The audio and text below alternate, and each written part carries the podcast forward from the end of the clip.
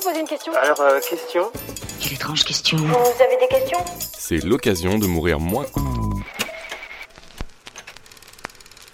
Pourquoi mettons du sel pour déneiger les routes? Et comment ça se passe? Dès que la température descend en dessous de 0 degré, les routes deviennent de véritables patinoires. On a beau ralentir, faire plus attention, il suffit de prendre un virage un peu serré pour que les pneus se mettent à glisser et qu'on frôle la catastrophe sous les regards moqueurs des passants et des conducteurs alentours qui ont tous entendu le terrible grincement de votre manœuvre mal maîtrisée. Bref, c'est une véritable horreur. Ça, c'est la faute au fameux verglas qui envahit nos routes en hiver. Mais c'est quoi exactement le verglas? Pour en fabriquer et rendre une route glissante, il faut deux ingrédients de l'humidité et des températures négatives. C'est surtout au petit matin qu'il se forme après une longue nuit d'hiver. La température du sol est négative et il suffit d'un peu de brume ou de pluie pour qu'une fine couche d'eau se dépose à la surface et se transforme en glace. Dans le cas où il neige, cette dernière va agir comme un isolant thermique et maintenir la température du sol. Difficile d'y échapper donc. Ça glisse vachement.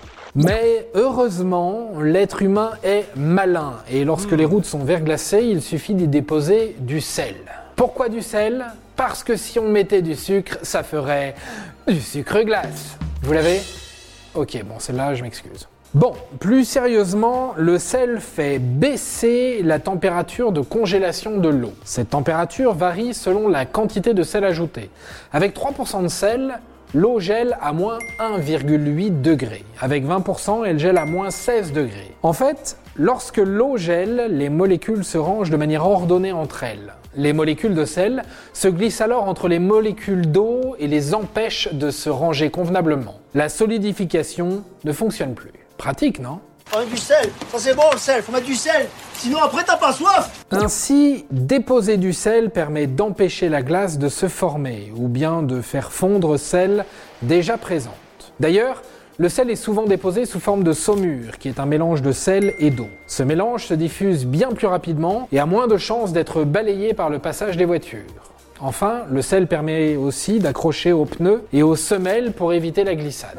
Dans ce cas précis, on peut également utiliser du sable, très abrasif. Le sel n'est d'ailleurs pas la seule matière à pouvoir faire baisser la température de congélation de l'eau. Par contre, c'est de loin la moins chère. Lors des hivers les plus rudes, rien qu'en France, on en utilise plus d'un million de tonnes pour la voirie. Et si jamais l'idée vous prend d'en récupérer pour remplir votre placard, sachez que le sel utilisé est impur et n'est pas destiné à la consommation. Il s'agit de sel de gemme issu de mines terrestres. Pour la consommation, on privilégie le sel de mer. Ce sel de gemme a d'ailleurs la fâcheuse tendance à polluer les nappes phréatiques et les rivières environnantes.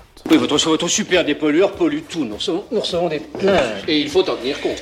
Aujourd'hui, en conséquence, on se penche de plus en plus vers des alternatives organiques et plus respectueuses de l'environnement, comme l'Estorob Bio une huile végétale à base de colza déjà utilisée dans certains aéroports. De l'huile pour éviter de glisser, c'est paradoxal, mais il se trouve que ça marche. En tout cas, sel ou pas, le meilleur conseil pour ne pas glisser, c'est quand même de redoubler de vigilance sur la route. Et voilà, maintenant, vous savez tout. Au revoir, messieurs, dames. C'est ça la puissance intellectuelle. Sapristi